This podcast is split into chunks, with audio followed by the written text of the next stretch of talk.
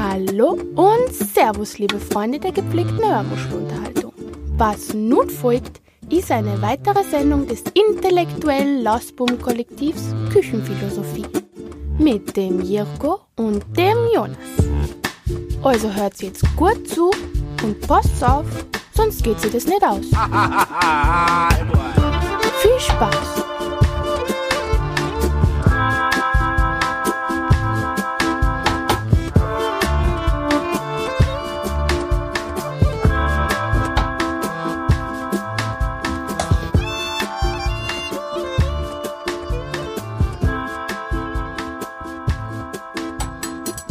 Ja, hallo ihr Lieben, meine sehr verehrten Damen und Herren.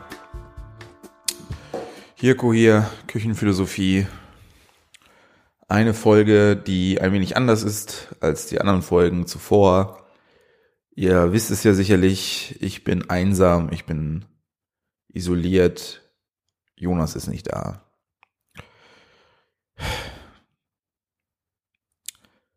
Ist schon schwer. Da hat man einmal die Woche einen Termin, auf den man sich verlassen kann.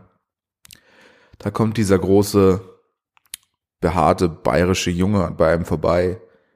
Man baut Mikrofonstände auf, geht die Themen der Wochen durch.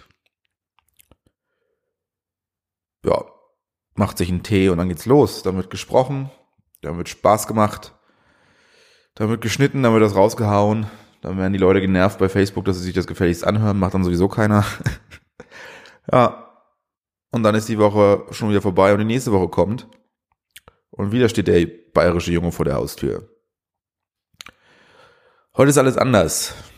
Jonas ist in Vietnam, macht da die Welt unsicher. Und ich bin nicht zu Hause. Ich bin, man hört es vielleicht, ist halt unfassbar. Ich krieg den, ich krieg den Raum nicht raus. Ich krieg den Raum nicht raus. Ich hoffe, dass es später dann auf der Aufnahme nicht ganz so schrecklich. Ich höre es mir dann gleich an. Dann, sonst switche ich halt für die, für die zweite Hälfte ein Mikro. Ich mache jetzt gerade, nehme jetzt gerade das Mikro, das an dem Aufnahmegerät selbst dran ist. Halt das so ein bisschen in der Hand, mache da so ein bisschen Hand, einen auf Handkeule. Denn ich hatte jetzt keine Lust, weil das ist auch so eine Sache. Wenn du zu zweit bist, dann bereitest du dich vor, dann hast du so eine Studiosituation und ja, dann macht das auch irgendwie Spaß. Und jetzt ist Jonas nicht da, ja. Und dann hatte ich jetzt keine Lust mehr, hier so ein, so ein Gestell, so ein Gestänge aufzubauen. Ich will irgendwie so ein bisschen flexibel sein, ich will frei sein. Ich möchte auch die Möglichkeit haben, den Raum zu wechseln, falls das hier nicht, nicht mehr aufhört zu heilen. Aber ich wüsste auch nicht, in welchen Raum ich sonst gehen soll. Wie gesagt, ich bin nicht zu Hause. Ich bin im Friedrichshainer Exil, wenn man so will. Passe auf die Wohnung von einem Kumpel auf, der außerhalb ist, auch weg verreist mit seiner Freundin, ähm, auch weg, Thailand. Alle sind jetzt in Ostasien, sind da auf Selbstfindungstrips. Schlimm. Soll mal lieber checken, was vor der Haustür liegt. Schwarzwald soll auch sehr schön sein um die Zeit. oh Mann.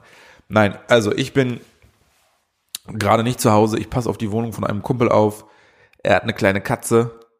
15 Jahre alt allerdings schon, also klein gar nicht mehr, sondern schon erwachsen, aber da tickt die Uhr, sagen wir es mal so, ne? Wenn da keiner sich kümmert, dann wer weiß, ob die das durchsteht, so lange alleine. Und deswegen bin ich hier, kümmere mich um die Katze so ein bisschen. Die hat gerade gefressen und Schild auf der Heizung und stört dementsprechend heute nicht bei der Aufnahme. Und dementsprechend bin ich nicht zu Hause. Ich habe mein Zimmer zu Hause zwischenvermietet, damit ich auch ein bisschen davon profitiere, wenn ich jetzt hier schon dreieinhalb Wochen in der Fremde bin. Und ähm, ja, jetzt bin ich hier in Friedrichshain, ein anderer Kiez. Ich bin ja, ich wohne ja, das haben ja vielleicht die, die aufmerksamen Hörer von Küchenphilosophie mitbekommen.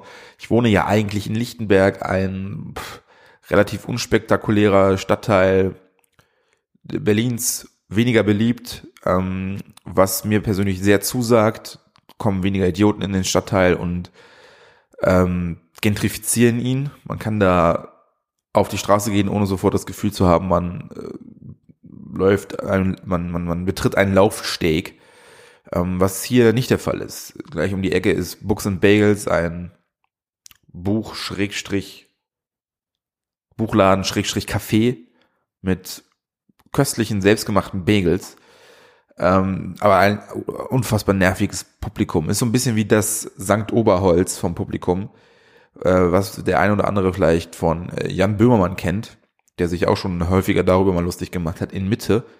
Hier äh, ähnlich. Alle klappen ihre, haben ihre Laptops aufgeklappt mit dem großen Apfel drauf und sind an irgendwelchen Projekten am Arbeiten. Ähm, so, ja, so viele Projekte kann es gar nicht geben, wie dort gearbeitet wird, meine Damen und Herren. Das ist wirklich, das ist wirklich die Heuchelei per Excellence. Und da geht man schon morgens dran vorbei, wenn man zur Arbeit geht und ist direkt angepisst. Ähm, und dann kommen einem so viele Leute. Was ist eigentlich, Pelzmantel ist wieder in oder was? Pelzmantel. Ich dachte, die Zivilisation wäre schon weiter. Ich dachte, das hätten wir schon, ich dachte, wir wären drüber hinweg. Aber jetzt, wo der Faschismus wieder Konjunktur hat, scheint auch der Pelzmantel zurückzukommen. Ja, es scheint wieder on vogue zu sein, Pelzmantel zu tragen. Ähm, mag sein, dass ich hier einigen Unrecht tue, weil es sich um Fake-Pelz handelt. Aber wenn man durch Berlin läuft, gerade so Techno, Berghain, äh, äh, äh, Fickerkreise, nicht unbedingt diese linke Techno-Szene, aber so diese, diese Touri-Techno-Szene, wo die alle jetzt schon, alle jetzt wieder mit Plateauschuhen anfangen und ähm, sich irgendwelche komischen Undercuts oder, oder Mönchsfrisuren in den, in den Schädel rasieren. Da scheint jetzt wieder der Pelzmantel on vogue zu sein, was ich hier so mitkriege. Sie habe ich jetzt auch schon häufiger hinten gesehen am Schlesi, also am Schlesischen Tor hier in Berlin wenn man so über die Oberbaumbrücke rüber, heißt die Oberbaumbrücke? Ja, glaube schon, ne? Also Warschauer Brücke rüber, dann nochmal Oberbaumbrücke. Da laufen die alle in Pelzmänteln rum. Das scheint jetzt wieder voll trendy zu sein und haben dann so fette Sonnenbrillen auf und sehen aus wie Rockstars aus den 70ern. Geht mir tierisch auf den Sack, Leute. Was soll der Scheiß? Das sind Pelzmäntel immer noch. Das ist immer noch totes Tier, was man sich da umhängt. Das für nichts gestorben ist, außer für diesen Kackpelz. Wir wissen alle, dass das nicht ist wie früher, dass der Jäger losgegangen ist, das ganze Tier verwertet, was er da sich erlegt hat sondern die werden gezielt nur für den einen Purpose gehalten und danach werden sie zu Tiermehl verarbeitet und dann irgendwelchen Schweinen zum Fraß vorgeworfen. Beziehungsweise das wäre ja sogar noch Verwertung, das ist das höchste der Gefühle. Die meisten werden einfach nur verbrannt. Ähm, also Leute, das, das ist wirklich, das geht einfach gar nicht. Pelzmäntel oder was. Also lasst das mal bleiben. Ähm, soll aber jetzt gar nicht das Thema sein. Es ist eine Standalone-Folge. Ähm, ich bin allein, ich quatsch ein bisschen. Ich habe keine Ahnung, ob das irgendwer hören will. Mir macht Spaß gerade. Ich merke jetzt schon, ich bin im Flow. Könnte ich mir gut vorstellen, das auf wöchentlicher Basis zu machen, ohne Jonas. Tja, wer braucht den schon, wenn er ständig im Urlaub ist? Dann äh, muss er sich nicht wundern. Nein, natürlich freue ich mich wie ein Schnitzel, wenn er wieder da ist. Ähm, es ist wirklich, es ist wirklich tragisch. Es ist wirklich tragisch.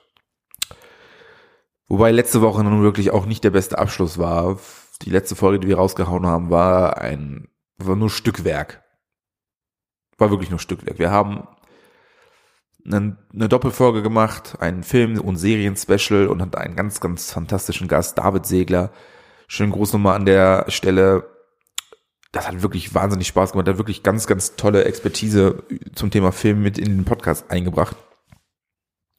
Und ich war wirklich dankbar, dass das so gut funktioniert hat, weil wenn man diesen Podcast, so wie wir es machen, die letzten Monate, fast jetzt schon ein Jahr, doch, ich glaube schon über ein Jahr jetzt, krass, wir sind schon über ein Jahr, sind wir schon mit Küchenphilosophie jetzt am Start.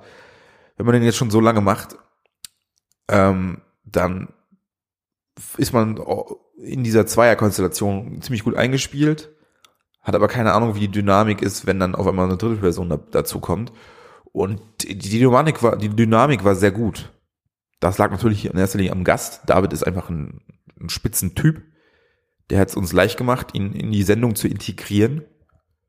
Aber nichtsdestotrotz hätte es sein können, dass es super zäh wird und wir nicht wussten, wie, wir nicht wissen, wie man am besten da so einen Gesprächsfluss an den Mann bringt und das, das hätte alles ganz, ganz schlimm werden können und dann hätten wir wahrscheinlich auch nur eine Folge draus gemacht und hätten gesagt, so, das war's erstmal mit Gästen und so ist es erstmal so, dass wir Bock bekommen haben, das noch häufiger zu machen.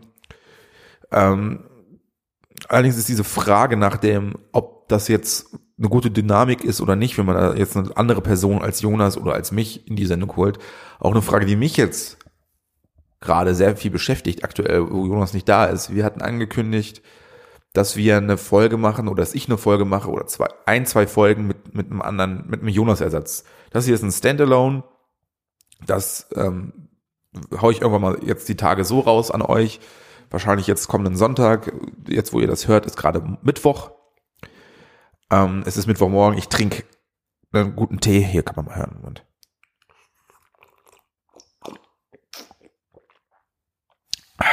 das ist ein israelischer Masala-Tee, ganz lecker. Ähm, genau, ich hau das hier wahrscheinlich die Tage irgendwann mal raus. Es ist früh am Morgen, ein grauer Tag. Ich habe mir gedacht, warum nicht, machst du jetzt mal so ein Standalone. Und die Frage ist jetzt halt auch einfach, wie wird das sein, wenn ich irgendwie andere Leute zu Gast habe?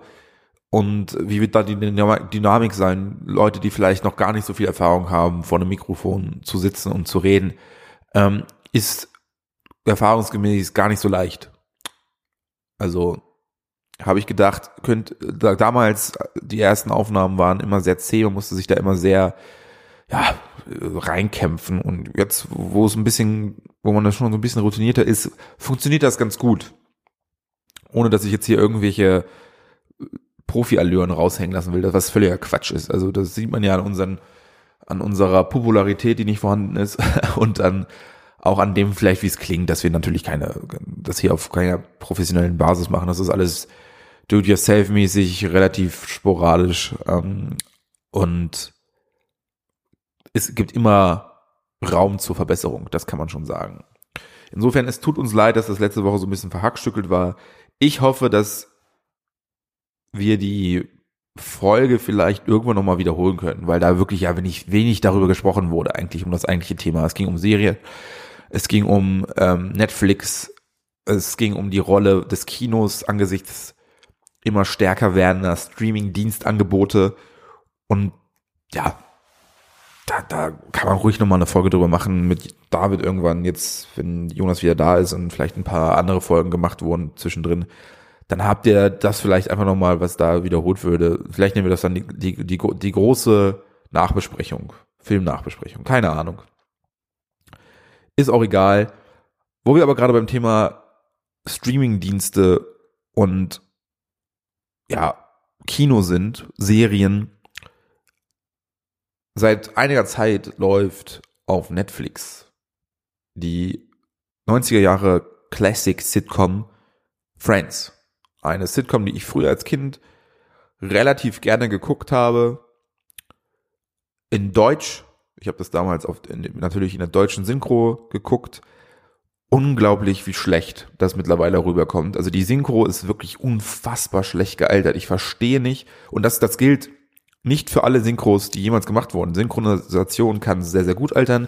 Siehe gerade alte Filme aus den 70ern, Bud Spencer Filme oder so. Das kann heute noch sehr, sehr gut funktionieren. Die Synchro von Friends ist unfassbar schlecht gealtert. Sie haben auch die, also man weiß ja, dass einige Sitcoms vor Publikum aufgenommen werden und bei einigen Sitcoms werden Lacher eingespielt. Ähm, aber bei, bei deutschen Synchronisationen habe ich mal gelesen, korrigiert mich, wenn es falsch ist, werden die Synchronisationen, äh, werden die Lacher sowieso immer künstlich nachher noch eingespielt, weil man, wenn man den Ton rausnimmt und das synchronisiert, das nicht hinbekommt, dass man das, ne, so beides vernünftig rausgeschnitten, gegeneinander ausgeschnitten bekommt. Äh, und die, die sind an völlig bescheuerten Plätzen äh, an völlig bescheuerten Orten platziert. Und das, das macht alles keinen Sinn, dass die dann auf einmal lachen und so. Ähm, ganz, ganz furchtbar. Und ich habe das ähm, erst aus, aus, aus Nostalgiegründen kurz mal so auf Deutsch geswitcht und habe dann gedacht, what? Also es funktioniert halt gar, mit den Lachern, das funktioniert, da funktioniert gar nichts. Dass es in Deutschland so erfolgreich war, obwohl das über Jahre hinweg in so, so war, und man das nicht auf Englisch kannte, das ist mir fast ein Rätsel, weil das wirklich nicht lustig ist auf Deutsch. Selbst für, also das ist so, man guckt sich eine Sitcom auf ProSieben an und versteht's nicht, weil man findet es einfach nicht lustig. Ähm, weil es entweder auf, ist, ist die Sitcom nicht lustig oder es funktioniert einfach auf Deutsch nicht. Und das, das wäre bei mir bei Friends damals so gewesen. Ich hätte ich das, würde ich das heute gucken auf ProSieben, würde ich das an, ich habe ich hab keinen Fernseher, aber wenn ich bei irgendwem wäre, der einen Fernseher hat, ich würde ProSieben anmachen, es würde eine Sitcom gezeigt werden, die ich nicht kenne, es würde so sein, ich würde es nicht weiter angucken, ich würde es nicht aushalten. Gesundheit. Hoffentlich bahnt sich da keine Erkältung an. Es ist ja gerade Grippewille.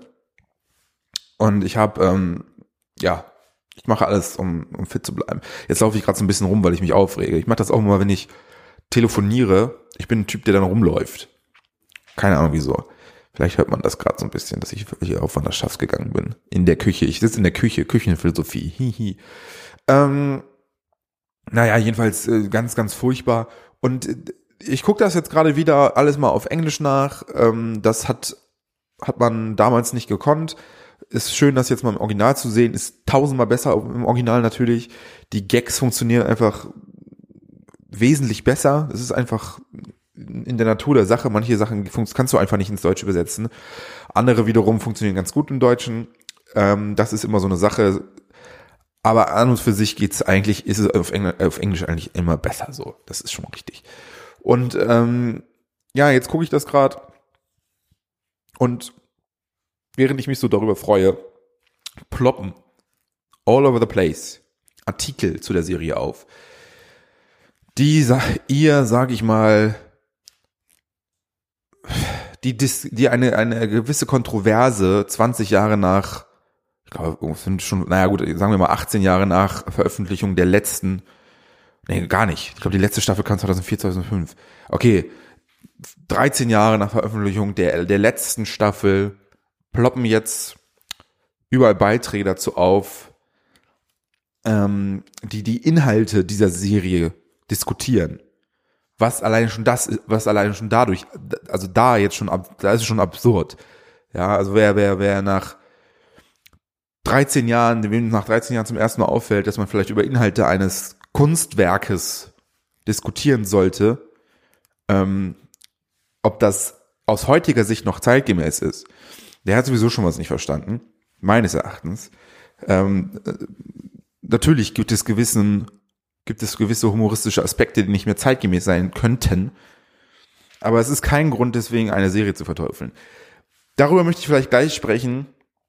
Ähm, ich mache eine kurze Pause, hör mir mal kurz an, wie das klingt. Ähm, ich habe ein bisschen die Befürchtung, es könnte könnte zu hallig sein, es könnte unangenehm hallig sein. Ich habe äh, sehr viel Raum auf den Kopfhörern, den ich jetzt nicht, ich hatte keine Muße, das rauszukriegen. Darum werde ich vielleicht das Mikro wechseln, mal gucken.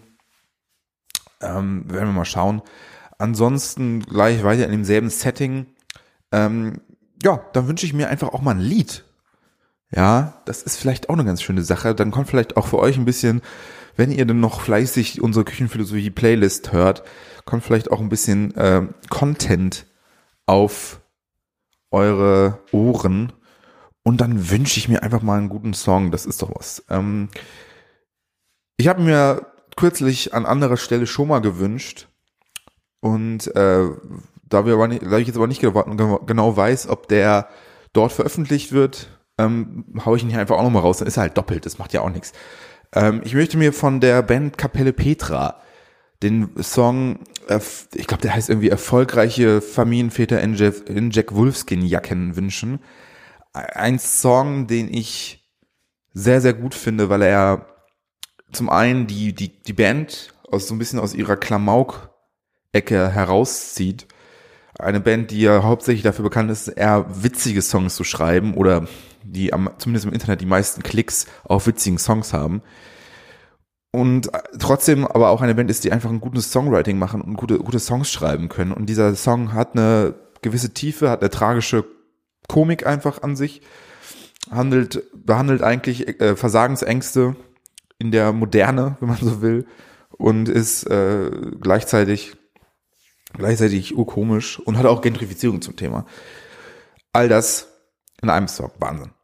Also besser geht's gar nicht. Und den würde ich mir jetzt einfach mal auf die Liste, euch einfach mal auf die Liste knallen und hoffen, dass er euch, dass er euch auch gefällt. Und dann bin ich gleich wieder da nach einer kurzen Pause. Und ähm, dann geht's weiter mit Friends. Bis gleich.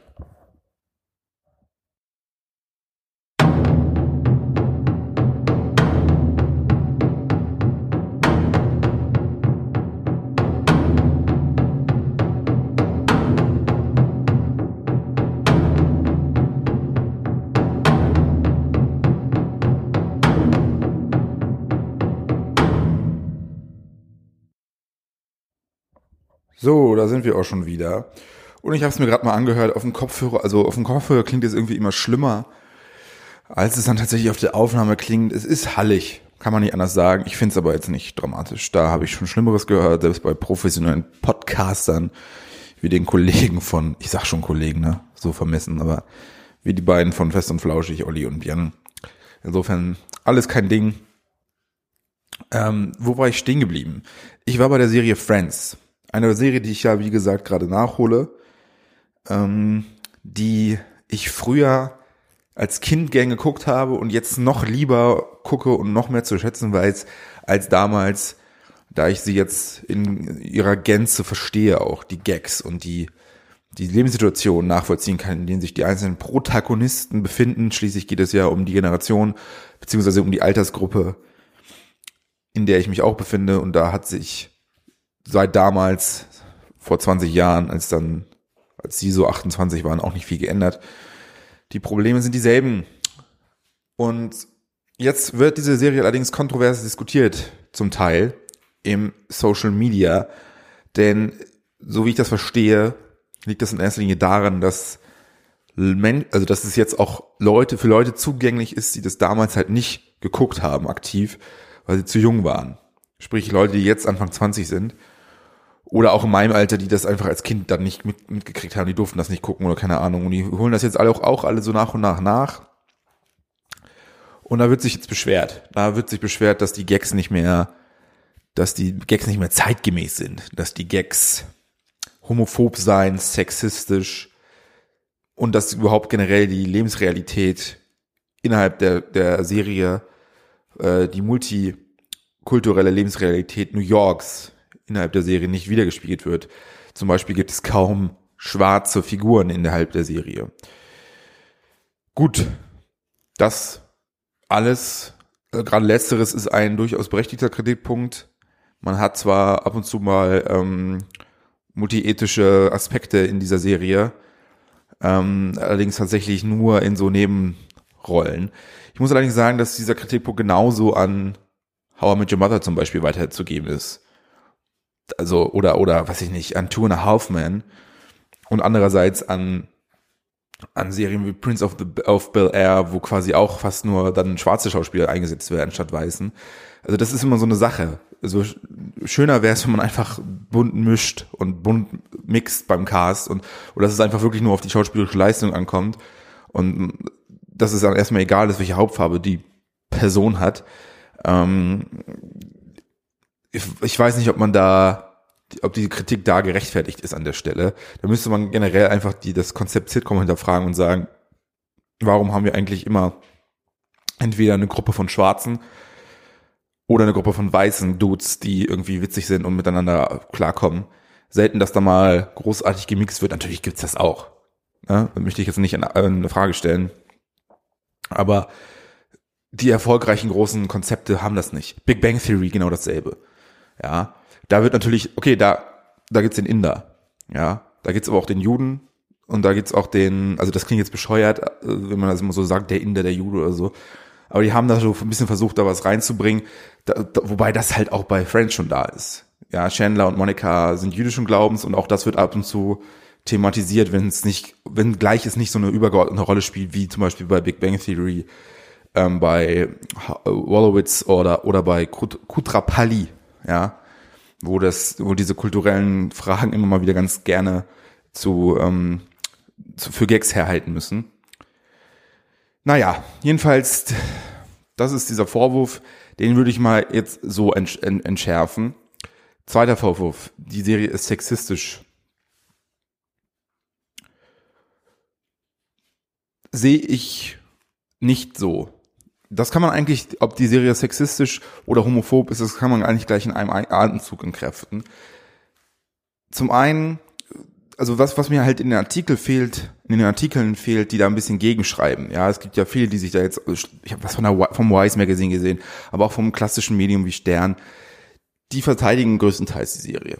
Gehen aber auf, so ein bisschen eher auf die, in die Schiene, ob man ein Kunstwerk aus dem historischen Kontext rausreißen darf und es dann kritisieren kann, sollte.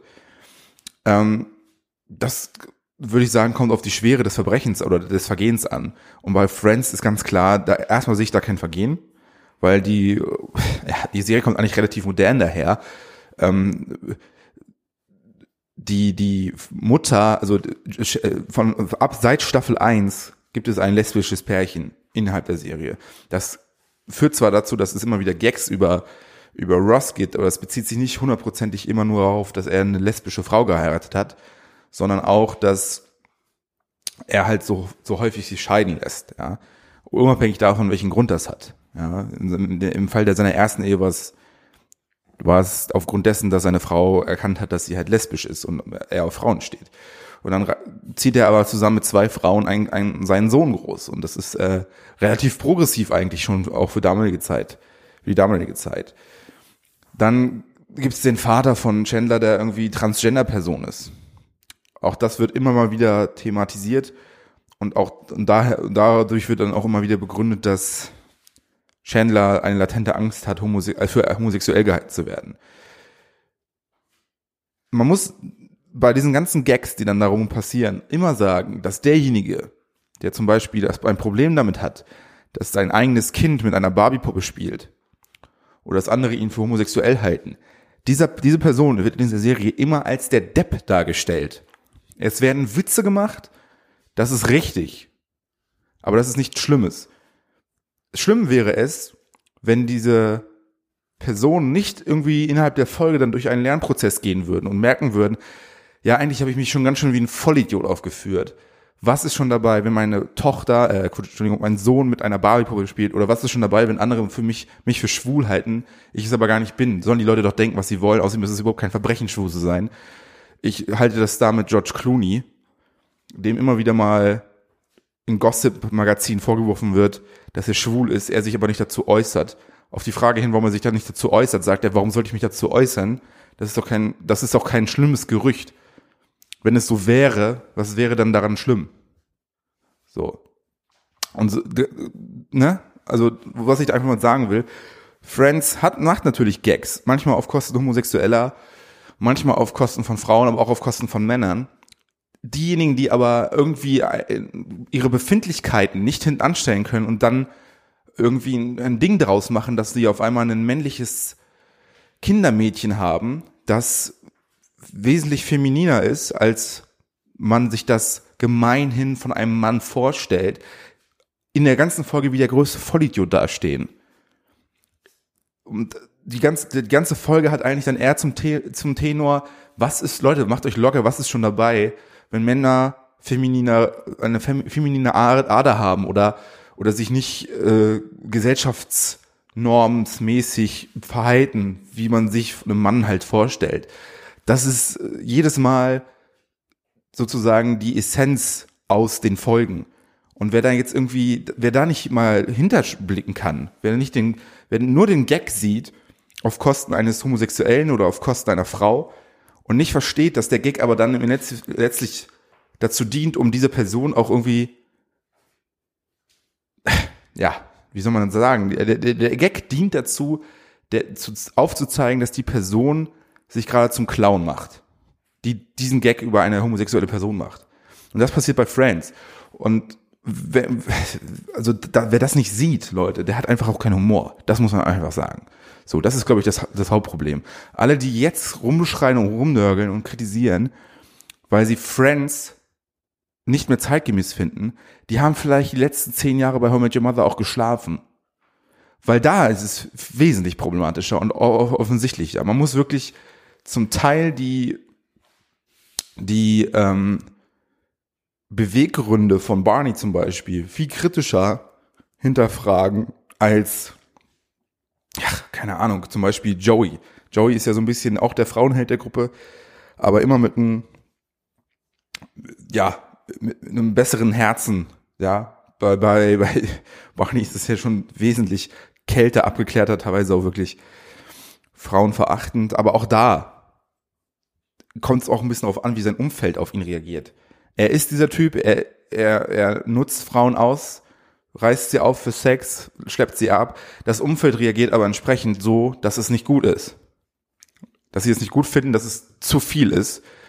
Und äh, er macht ja auch innerhalb dieser Serie dann eine Entwicklung durch und geht von dieser, von diesem ekligen Aufreißertyp ein bisschen weg begeht, geht ernsthafte Beziehungen ein und hat, ja, jetzt spoiler ich einfach, hat ja auch am Ende des, des, des Tages irgendwie ein Kind und wird ruhig dadurch. Und äh, man muss einfach sagen, der Gesamtkontext dieser einer Serie macht das aus. Und äh, die Dynamiken zwischen den Protagonisten macht es aus, ob etwas homophob ist. Und wenn sich auf einmal alle darauf einigen können, ja, scheiße, Chandler, die Leute halten nicht für schwul, das ist ein richtiges Problem. Wie wirst du dieses Image los, wie wirst du diesen, dieses Makel in deiner Biografie los? Entschuldigung, muss mal kurz gucken, ob die Batterie noch hält. Dann wäre es problematisch. Dann könnte man sagen, okay, hier wird offen, hier werden ganz offen rassistische, homophobe oder sexistische Klischees geschürt. Aber in, innerhalb der Serie gibt es einen Protagonisten, der so reagiert und drei andere, die dagegen reden und sagen, was ist denn mit dir los? So.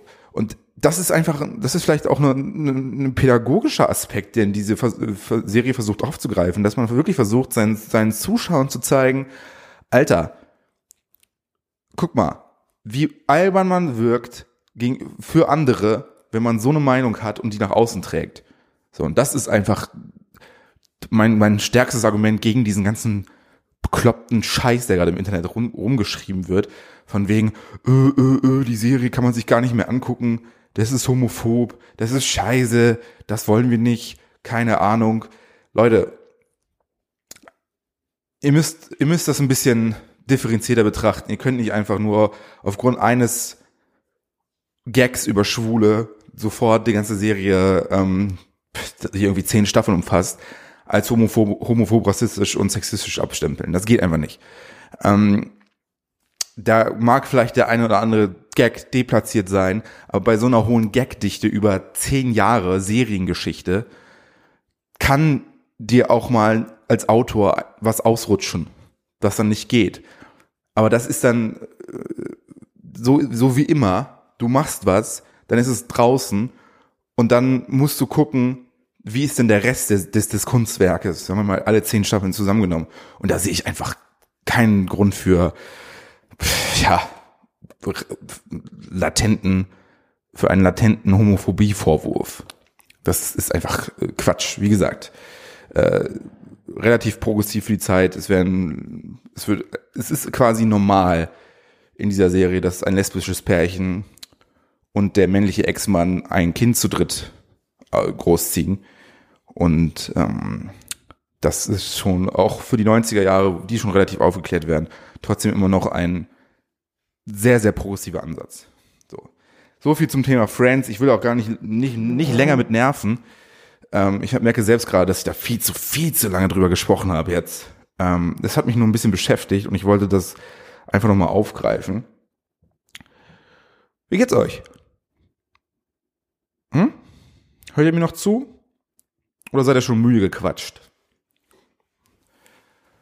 Ich hoffe nicht.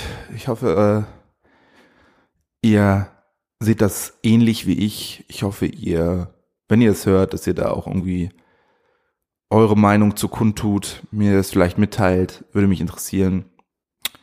Ich habe da in letzter Zeit häufiger mal drüber nachgedacht und darum habe ich das jetzt einfach mal so rausgehauen.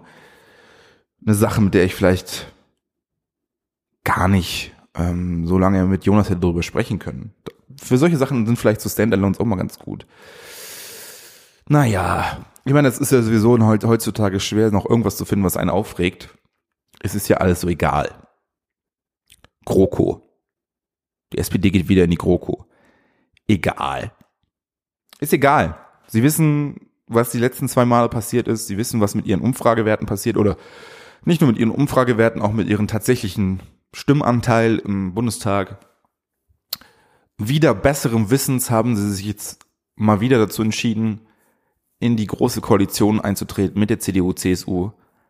Ähm, auch wenn es vielleicht der für die SPD persönlich beste oder best ausgehandelste ähm, Koalitionsvertrag aller Zeiten als Juniorpartner ähm, wohlgemerkt ist. Trotz allem ähm, glaube ich nicht, dass selbst wenn man wieder Themen platziert hat, selbst wenn man wieder bestimmte Punkte der Agenda auch umsetzen kann in Gesetzes ähm, Vorlagen oder, oder, oder als Gesetz umsetzen kann, wie zum Beispiel den Mindestlohn. Selbst das wird wahrscheinlich letztlich der SPD nicht gedankt von der Basis, von den Wählern. Und es wird dazu führen, dass sie wieder Stimmen verlieren.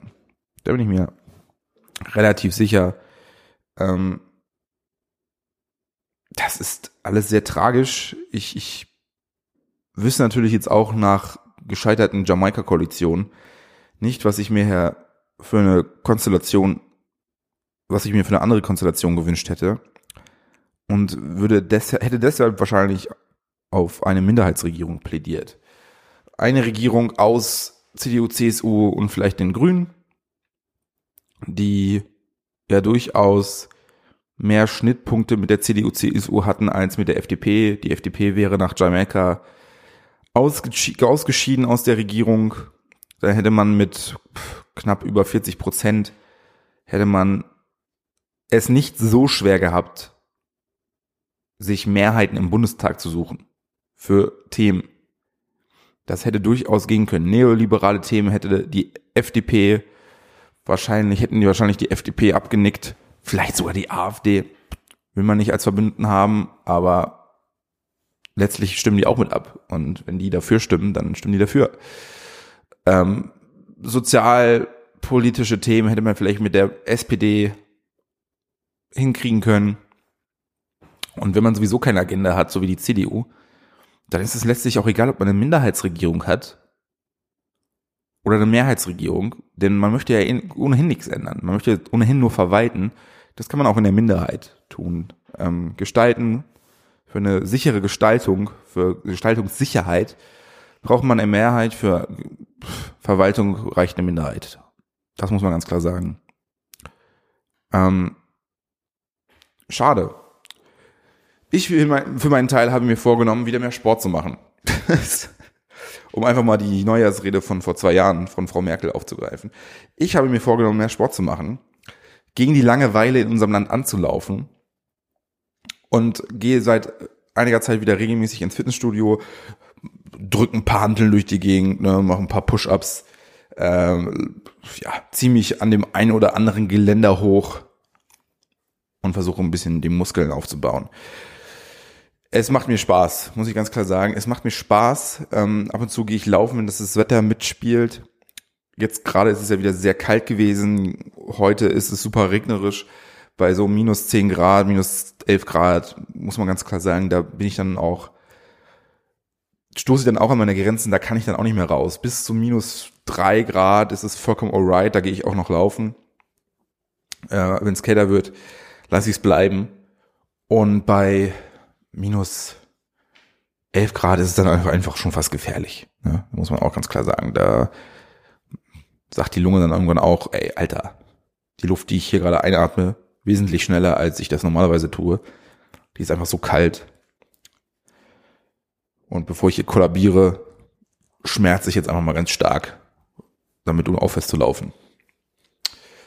Genau. Und ähm, so bin ich momentan viel im Fitnessstudio, habe auch so ein bisschen die Ernährung umgestellt, will so ein bisschen dieses, dieses quampige Wabbelgefühl mal loswerden, was ich jetzt die letzten Monate mit mir rumgeschleppt hat, was dann auch wahrscheinlich zu diversen Erkältungen geführt hat. Und einfach auch ein bisschen gegen den Kopf, ne? Der Kopf rattert ja auch, ne? Man ist ja, wir alle als, als kreativ arbeitende Menschen sind ja alle so sehr, sehr kopflastig. Und ähm, wenn der immer so viel arbeitet, dann äh, ist das nicht gut. Aber muss man, muss man dann zur Therapie oder sowas. Oder muss man einfach mal ein bisschen was dagegen machen. Und dann habe ich mir einfach gedacht, Sport ist, ist the way to go als Ausgleich und macht Spaß. Es ist immer irgendwie befriedigend zu sehen. Von Mal zu Mal kann man ein bisschen mehr Gewicht auf irgendwelche Stangen drauf packen. Und das ist irgendwie dann ein schöner, ein schönes Erfolgserlebnis. Auch wenn es natürlich letztlich relativ stumpf ist. Ähm, aber besser als nichts. Was mich allerdings direkt zum nächsten Thema führt. Stoffwechsel.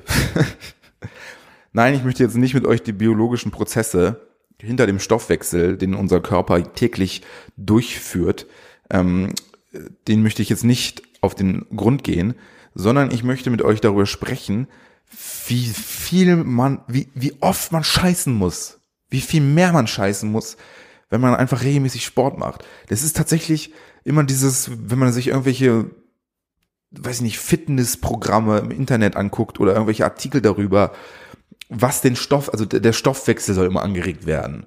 So, und das funktioniert so und so und so und so. Man soll das essen, man soll die Übung machen. Und äh, im Prinzip ist egal, was ihr macht. Bewegung an, an sich reicht schon. Und der Stoffwechsel ist auf 180, weil er halt die ganze Energie braucht, um die Risse zu stopfen und die Löcher zu stopfen, die ihr durch den Sport, weil jedes Mal, wenn ihr Sport betreibt, beschädigt ihr ja euren, den, den Körper an irgendeiner Stelle. Ja, da reißen dann so kleine Muskelfasern, die müssen aufgefüllt werden. Dafür werden die ganzen kleinen äh, Nährstoffe, die ihr eurem Bauch zugeführt habt, die werden dann genommen und äh, die Nahrung wird so halt auch schneller verarbeitet, weil sie halt gebraucht wird und wird nicht in, in Reserven, also in Fett oder so, sonst irgendwas angelegt. Und das ist unfassbar. Also ich war alleine heute schon dreimal. so, wenn man mal ganz offen reden will. Und das ist, also das ist wirklich Wahnsinn. Ähm, man fühlt sich da, und alleine schon das, deshalb, weil man das halt so, so, so selbstreinigend häufiger am Tag betreibt, ja, allein schon des, dadurch fühlt man sich irgendwie leichter, lockerer, befreiter. Ja, natürlich frisst man auch mehr, weil man mehr Hunger hat. Aber trotz, trotz allem ist es irgendwie ein gutes Gefühl zu merken, das, was man sich gestern massenhaft reingefahren hat, weil man so einen Hunger hatte, kommt am nächsten Tag auch relativ schnell wieder raus. Und bleibt nicht für ewig im Körper. Man fühlt sich nicht wie, man fühlt sich nicht wie so ein Klops, sondern man steht morgens relativ befreit. Man befreit da. So. Und dann ist mir so, während ich auf dem Klo sitze, ist mir, ist mir so eine Geschichte eingefallen. Ich war mal, ich habe ja eine Zeit lang, das wissen ja die viele, die diesen Podcast hier m, ähm, regelmäßig hören, dass ich früher in einem Studentenwohnheim gelebt habe. Und ähm, in so einem Studentenwohnheim in einer großen Stadt wie Hamburg ähm, kommt man natürlich mit allen möglichen Menschen aus allen möglichen Ländern, die irgendwie Auslandssemester machen in unserem Land, ähm, kommt man natürlich in Berührung. Da waren Inder, Iraner, Chinesen, Engländer, Südafrikaner, alles. Also alles, was man sich überhaupt, Koreaner, also vor allen Dingen Südkoreaner, also kann, wirklich alles, was man sich vorstellen kann, ist da mal durchgelaufen. Äh, Leute aus dem Jemen. Anyway. Ähm, kulturell höchst unterschiedlich, ähm, was an sich bereichernd ist, muss man ganz klar sagen. Aber natürlich auch zu witzigen und ähm, unerwarteten Situationen führt. Vor allem, wenn man das, vor allem beim Thema Toilette. Ja, wir wissen aus einigen Ländern, dass die Art, wie wir auf Toilette gehen, für die noch relativ unnatürlich ist. Oder, oder einfach relativ unnatürlich ist. Da gibt es noch, wie zum Beispiel auch in Frankreich zum Teil oder in Russland, ähm, gibt es so Toiletten, die einfach, das ist einfach nur so ein Loch im Boden, wo man sich so drüber hockt und dann rein kackt. Ja? Das heißt, man hat, macht so ein, so ein, so ein Squat eigentlich. Ähm, für mich mittlerweile, also für mich undenkbar. Ich, ich krieg das, A, bin ich riesengroß. Das ist also relativ anstrengend, mich da so hinzuhocken. Und bin es einfach nicht gewohnt. Und, und, und ich habe da auch Angst, dass ich da irgendwie das Gleichgewicht ver verliere und dann irgendwie in dieses Loch falle. Also, bäh, boah, das ist so das, das ist die grauenhaftste Vorstellung, die ich mir überhaupt vorstellen kann. Aber eigentlich ist die Haltung an sich, dass man sich so hinhockt in so einem Squat und dann halt auch durch, dadurch, dass man ja dann so, so relativ, äh, einem relativ spitzen Winkel seine Beine zum Körper hat, sehr viel Druck auf den Darm ausüben kann und der, viel besser sich entleert dadurch. Das ist also auch eine gesündere Art, sich zu, ja, zu seine Fäkalien loszuwerden. Und dementsprechend war das dann äh, interessant, dass offensichtlich einige der Kollegen und Kolleginnen aus Ländern, die noch diese, diese Hinhock-Position präferieren, das auch dann versucht haben, auf unseren Klos zu machen. Sprich, sich mit den Füßen auf die Brille oder auf den, ja, auf den Rand der Toilette gestellt haben und sich dann hingehockt haben, um dann zu, zu kacken. Und das hat natürlich aber auch dazu geführt, dass ein bisschen, es ist halt, die, die Löcher sind wahrscheinlich kleiner dann, dass auch mal was daneben gegangen ist oder so. Ja, und da musste man wirklich so Gespräche führen. Ähm, ganz normal. Also äh, okay, wir leben jetzt hier zusammen, wir, wir können aber nicht unsere Toiletten so voll scheißen. Wir haben auch eine, hier in dem Wohnheim auch eine Reinigungskraft, die sie irgendwann dann boykottiert, da irgendwelche Kacke wegzumachen. Wir müssen uns, glaube ich, auf eine, ein Way to do it irgendwie einigen. Es war dann, da gab es immer so Flur-Meetings und dann gab es einmal so einen Iraner, ein super Typ, Medizinstudent, hat innerhalb von, weiß ich nicht, lächerlich kurzer Zeit ein wirklich unfassbar perfektes Deutsch gelernt. Ich habe gerade seinen Namen vergessen. Wie hieß er? Amir. Amir hieß er. Schön groß an der Stelle. Ich glaube nicht, dass er das hört, aber äh, das war wirklich ein wahnsinnig lieber äh, Typ. Also wirklich so, so ein, äh, ein, ein, ein also Wahnsinn. Also das war wirklich nicht, und das sage ich jetzt nicht so, oh, oh, oh der Ausländer, das, das können auch nette sein. Nee, gar nicht. So mal ganz ab, abgesehen davon, wo er herkam oder so, das war einfach ein, ein Typ, der einfach so unglaublich lieb war. Der war schon wieder fast zu lieb. Den würde man manchmal so ohrfeigen und sagen, Digga, du darfst nicht mal so zuvorkommend sein. Es gibt, du, das gibt tausend Leute auf der Welt, die würden das ausnutzen. Du halte dich ein bisschen zurück manchmal. So. Einfach nur als gut gemeinter Rat, weil man nicht wollte, dass er, dass, dass er mal verletzt wird oder enttäuscht wird. Jedenfalls hat der dann erzählt, dass er das auch generell, also nicht nur das mit dem, mit dem Hinhocken auf dem Klo ein Problem ist, sondern generell, dass die Hygiene ein Problem ist in Deutschland. Und da bist du natürlich erstmal so, hä? Wir in Deutschland haben ein, Pro ein Problem mit Hygiene auf Toiletten? Das glaube ich aber nicht. Da gibt's doch Länder, dritte Weltländer, die dürften doch wesentlich rückständiger sein als ich, äh, als wir. Und nein, es geht tatsächlich darum, die Art und Weise, wie wir uns säubern nach dem nach dem Koten, das empfinden viele als unhygienisch. Man, wir nehmen ja nur so, so Toilettenpapier. Die wenigsten nehmen dazu noch feuchtes Toilettenpapier, wischen da einmal so drüber, bis da nichts mehr im Toilettenpapier zu sehen ist und dann ist Ende Gelände. Die meisten anderen Länder, die gehen da richtig mit Wasser bei und machen da erstmal sauber, machen erstmal großes Reine ähm, und haben dann halt entsprechende so BD-artige Anlagen äh, auf ihren Toiletten und das haben wir nicht. Und da war wirklich so, da kam wirklich die Frage von diesem Iraner auf, äh, auch einen, witzigerweise an einen anderen Medizinstudenten gerichtet, nach dem Motto, ey, du musst das doch auch wissen, wie unhygienisch das ist, was da für Keime dann zurückbleiben. Ähm, wie machst du denn das? Du musst, du, du gehst doch bestimmt einen anderen Weg als die meisten anderen Deutschen. Und ich war so, nee, ich mache das ja auch so, ich bin das ja gewohnt. Und das fand ich ganz witzig. Und dann habe ich mir, da habe ich mir die Frage gestellt. Und vielleicht können wir das jetzt hier einfach mal live googeln. Wie zum Teufel kam die Menschheit auf die Idee, Klopapier herzustellen. Weil eigentlich liegt es ja wirklich nah, nah, näher zu sagen, okay, man geht danach ans Wasser. Ja, und, und säubert sich den Popo mit so ein bisschen Wasser. Ähm, und wir haben aber tatsächlich irgendwann mal gesagt, nee, wir machen, wir, wir stellen Papier her, was ja auch schon irgendwie wahrscheinlich ökologisch hin, zu hinterfragen ist. Und ich guck mal, auf Toilettenpapier hat einen Wikipedia-Artikel, Alter. Das interessiert mich jetzt einmal mal. Ähm, wie, wie kam das dazu, dass man Toilettenpapier benutzt hat? So, erstmal so die Definition von Toilettenpapier. Das Toilettenpapier, auch Klopapier, WC-Papier, ist ein zur einmaligen Verwendung gedachtes Tissuepapier zur Reinigung der Ausscheidungsorgane nach dem Stuhlgang oder nach dem Harnlassen. Soweit, so klar. Bei Verwendung eines BDs, BDs oder eines Waschletts, Washlets, habe ich noch nie äh, gehört, Washlet, kann Toilettenpapier zur Trocknung eingesetzt werden. Toilettenpapier zerfällt in der Kanalisation. In vielen Ländern ist aber nicht, ist es aber nicht üblich, das Papier in die Toilette zu werfen. So, okay. Geschichte des Toilettenpapiers. Gibt es einen Artikel zu? Soll ich das einfach mal jetzt laut vor? Also das ist nicht so lang. Vielleicht kann ich das jetzt mal in Gänze vorlesen. Wie gesagt, das ist äh, Quelle Wikipedia. Ich hoffe, wir kriegen da jetzt keine Urheberrechtsprobleme. Äh, aber wenn ich die nenne, dürfte das, glaube ich, in, in Ordnung sein. Ähm, archäologische Funde, also das ist offensichtlich wirklich eine historische Sache, Toilettenpapier, im ältesten Salzbergwerk der Welt, dem sogenannten Salzberg bei Hallstatt, lassen vermuten, dass Pestwurzenblätter in der Bronzezeit auch als Toilettenpapier verwendet wurden. Also sogenannte Pestwurzenblätter. Gut, weiß ich jetzt nicht, was es ist, aber offensichtlich Blätter einer Pflanze. Heute noch gibt es in Bayern die volkstümliche Bezeichnung Arschwurzen für diese Pflanze. Aha, siehst du? Vor Verwendung von Toilettenpapier wurden Lumpen oder Schwimme verwendet. Also Lumpen im Sinne von Lappen, Textilien.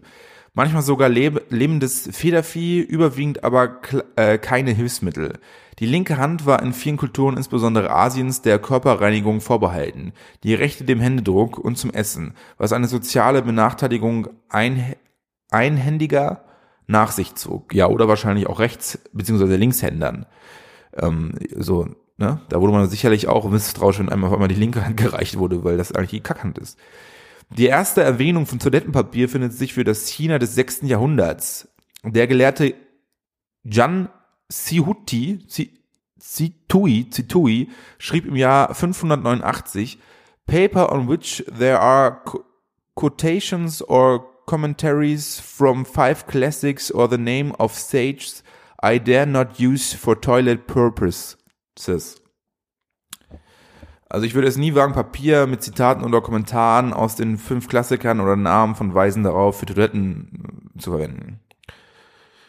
Später im Jahr 851 schrieb ein Reisender, Sie, die Chinesen, sind nicht sehr sorgfältig mit Sauberkeit und sie waschen sich nicht mit Wasser, wenn sie ihr Geschäft erlegt haben, sondern wischen sich nur mit Papier ab. Aha. Aha. Sprich, wir, die Deutschen, übrigens auch von den Italienern diesbezüglich, was ich in Erfahrung gebracht habe, komisch beäugt, gehen also den, den klassischen chinesischen Weg aus dem 8. Jahrhundert. Das ist ja, oder 9. Jahrhundert. Das ist ja interessant. So, da hat also ein Reisender 851 geschrieben. So, weiter. Für das frühe, frühe 14. Jahrhundert findet sich in Aufzeichnungen für den Raum der heutigen Provinz Zhejiang eine jährliche Produktion von 10 Millionen Packungen mit je 1000 bis 10.000 Blatt Toilettenpapier. Der kaiserliche Hof in Nanjing verbrachte 1393 etwa 720.000 Blatt mit einer Größe von zwei mal drei Fuß. Kaiser Hongwu und seine Familie verbrauchten in diesem Jahr 15.000 Blatt einer besonders weichen und parfümierten Toilettenpapiersorte. Wahnsinn, dass man das überhaupt noch so weiß. Das, da wurde offensichtlich Buch geführt, wie oft und wie, mit was sich die Leute den Arsch aufgewischt haben. Wahnsinn. Ähm, das erste moderne kommerziell erhältliche Papier, das in, in einer Fabrik speziell als Toilettenpapier hergestellt wurde, wurde von Joseph Gayetti 1857 in den USA produziert. Es bestand aus einzelnen Blättern in einer Schachtel und war mit Aloe-Extrakten getränkt. Okay, sowas was hat man ja heute auch noch, also schon damals relativ fortschrittlich.